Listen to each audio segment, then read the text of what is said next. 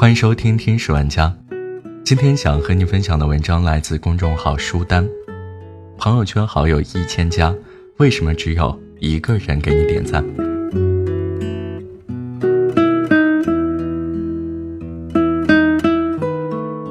前段时间，有个十年没联系的同学加我微信，跟我聊工作、生活和同学情谊。聊到高兴处，他冷不丁地抛给我一个直抵灵魂的拷问：“老同学，你家里的洗发水想不想换一个牌子？我这里有一款叉叉牌洗发水，中药草本的，挺适合全家人使用。一次性购买两箱，直接入会员，终身享受六折优惠，还能代理哦。”本来聊得好好的，看到这个推销后，我不知道是该拒绝还是接受。大概纠结了半分钟，写了删，删了写，最后发出了一个我觉得意思已经很明白的文字：洗发水都是我爱人在买，我从来不管这事儿，哈哈，不好意思。没想到老同学继续拷问我：要不你问问嫂子，真的挺好用，挺实惠的。现在朋友圈做微商的人挺多的，偶尔有点烦，但也没觉得有多打扰生活。一种谋生手段无可厚非，我更在意的是老同学的变化实在太大了，太突然了。印象中他完全不是过去的样子，以前的他不爱说话，很清高，很学术，是我们班里为数不多的几个保送生之一。我从没想过他会做生意，更没想过他会向我这个近十年都没联系、刚刚加上微信的老同学推销洗发水。现在的他对我来说就是个陌生人，而我自己呢，毕竟这十年变化很大，结了婚，生了娃，为生活奔忙。至于刚毕业那会儿的理想，早就深埋在心底三万里了。我们两个人的微信聊天，看似两个老同学在聊天，本质却是两个陌生人在哈拉。过去几天。我的朋友圈很多人在讨论要不要退出同学群，我发现很多人都有和我一样的感觉。曾经的同学，大多已经不是过去的同学，你也不是过去的你。同学群只是把一群曾经偶然相聚、曾经是陌生的人硬绑在一起，与其尬聊，不如退出。其中可能有极少的几个人，自相识到毕业至今。一直保持联系，熟悉彼此的变化，明白各自当下的悲欢。你们是死党，并预料未来也是。这样的极少数才是真正值得联系的。至于其他的人，恐怕都只是陌路了吧。生活不就这样吗？你不可能，也没有必要跟所有认识过的、相聚过的人都保持密切的朋友关系。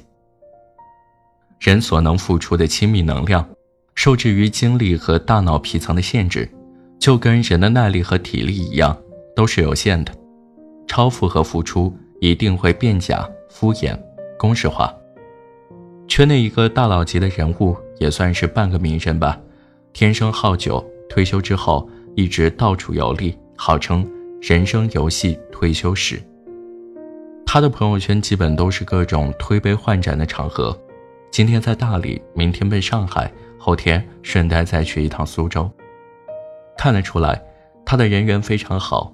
每次他游历到哪，总有三五人聚拢而至，但聚多了，总有一些不认识的人也凑过来，当然也免不了敷衍。有一次，老朋友在朋友圈里大骂某本新书三观歪，胡说八道，非常生气的样子。我刚好认识这书的作者，也认识书的出版社编辑。我问他们这到底怎么一回事，很少看到老先生生气。出版社的编辑跟我说，他们也不知道怎么回事，还说老先生可能忘记了，也可能没注意。他给这本书还写过推荐语，就在封底一堆的推荐语中，一个不起眼的小角落，这就很尴尬了。后来。老先生把骂人的朋友圈默默删除了，又喝酒游历去了。朋友多不是坏事，但多了有时候也会忽视。像老先生这样出现一点点小尴尬倒没什么，更大的问题是这种无效社交会吞噬大量的宝贵时光。生命时光有限，亲密能量有限，更需要聚焦，分配给最值得的人。圈子会扩张人脉，但圈子也会限定人脉。懂得了这个道理之后，在建立人脉关系时，就更加明白谨慎和节制有多么重要了。当然，人生路漫长，人的关系网实际上是一直在自觉不自觉的调整。有时候，一段老关系如果已经死去，不如就放他走吧。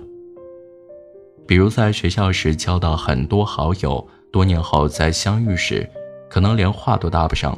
果真如此，不如趁早放弃，无需再做无谓的挽救。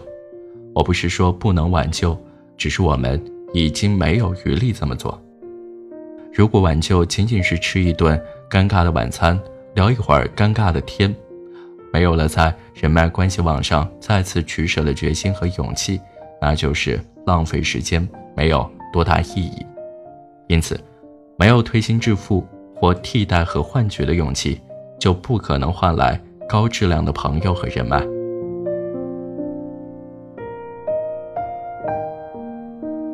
好了，这就是今天的节目，感谢你的收听，我们下期再见。我独自穿过。竟是。